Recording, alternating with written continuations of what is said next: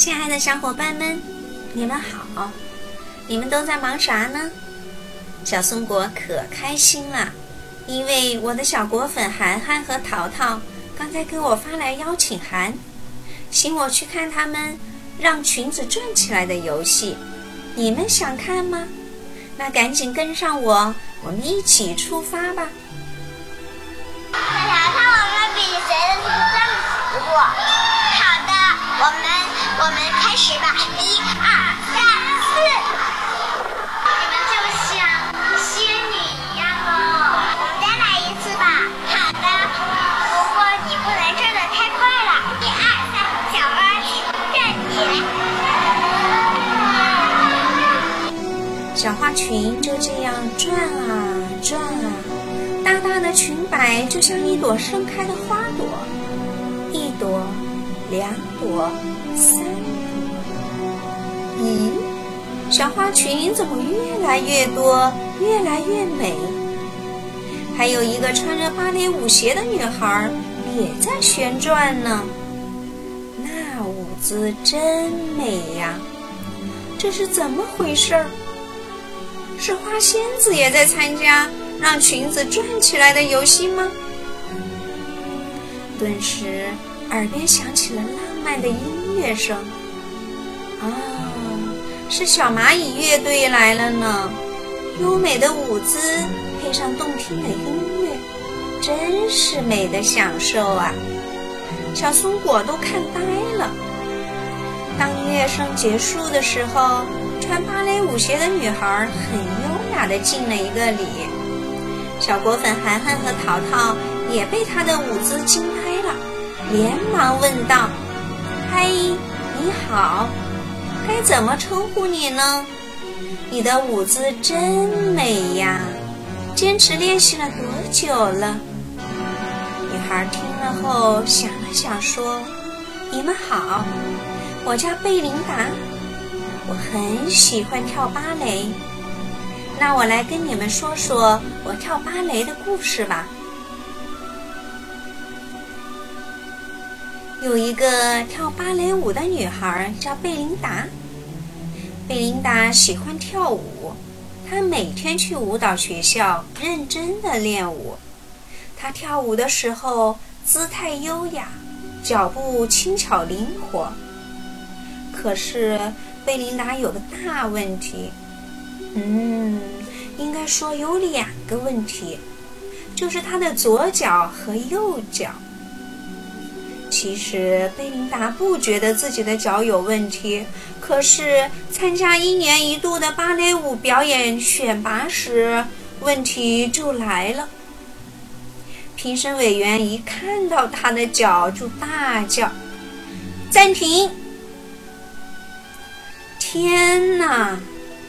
假装懂男爵三世说：“你的脚大得像条船。”著名的纽约评论家乔治·根碧虫说：“简直就和海报的旗没两样。”常在舞蹈杂志上发表文章的欧娜·劳乌伯女士瞪着眼睛直摇头。贝琳达还没有试跳，评审们就说：“回去吧，你那一双脚永远跳不好。”贝琳达很难过。难过了好久好久，他想，或许那些评审委员说的对，我的大脚真的不适合跳舞。于是，贝琳达不跳舞了。她告诉自己：“我放弃跳芭蕾舞吧。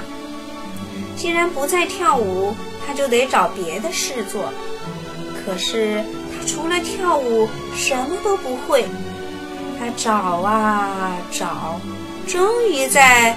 菲莱迪餐厅找到工作，餐厅里的客人喜欢他，因为他动作快，脚步轻巧灵活。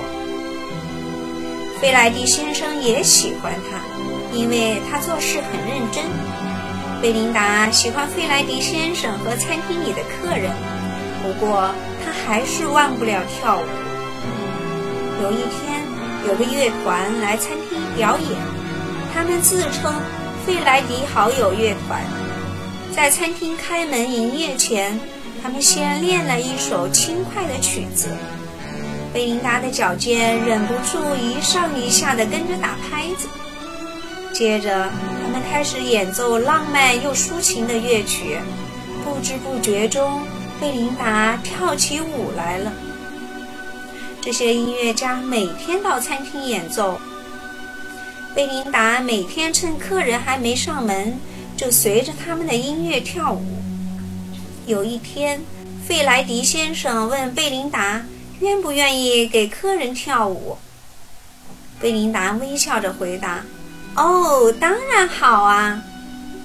餐厅里的客人都喜欢他的表演，他们高兴地去告诉他们的朋友。那些朋友第二天就来到费莱迪餐厅。他们也非常喜欢。他们又告诉其他的朋友，很快的，每天都有很多人来费莱迪餐厅看贝琳达跳舞。大都会芭蕾舞团的指挥听说了这件事，他的朋友的朋友叫他一定要去看贝琳达跳舞。他去了，他很惊讶，他非常赞赏，他觉得好感动。你一定要来大都会剧院表演，他激动地说：“请你答应我。”贝琳达笑着回答：“哦，当然好啊！”餐厅里的客人都欢呼鼓掌起来。就这样，贝琳达到了大都会剧院，随着费莱迪好友乐团美妙的音乐翩翩起舞。好喜欢跳舞！评审委员们大喊：“太精彩了！多么像燕子、鸽子、羚羊啊！”他们全神贯注地看他跳舞，完全没有注意到他的脚有多大。贝琳达快乐极了，因为她可以跳舞，跳舞，一直的跳舞。至于评审委员说什么，他一点儿也不在乎了。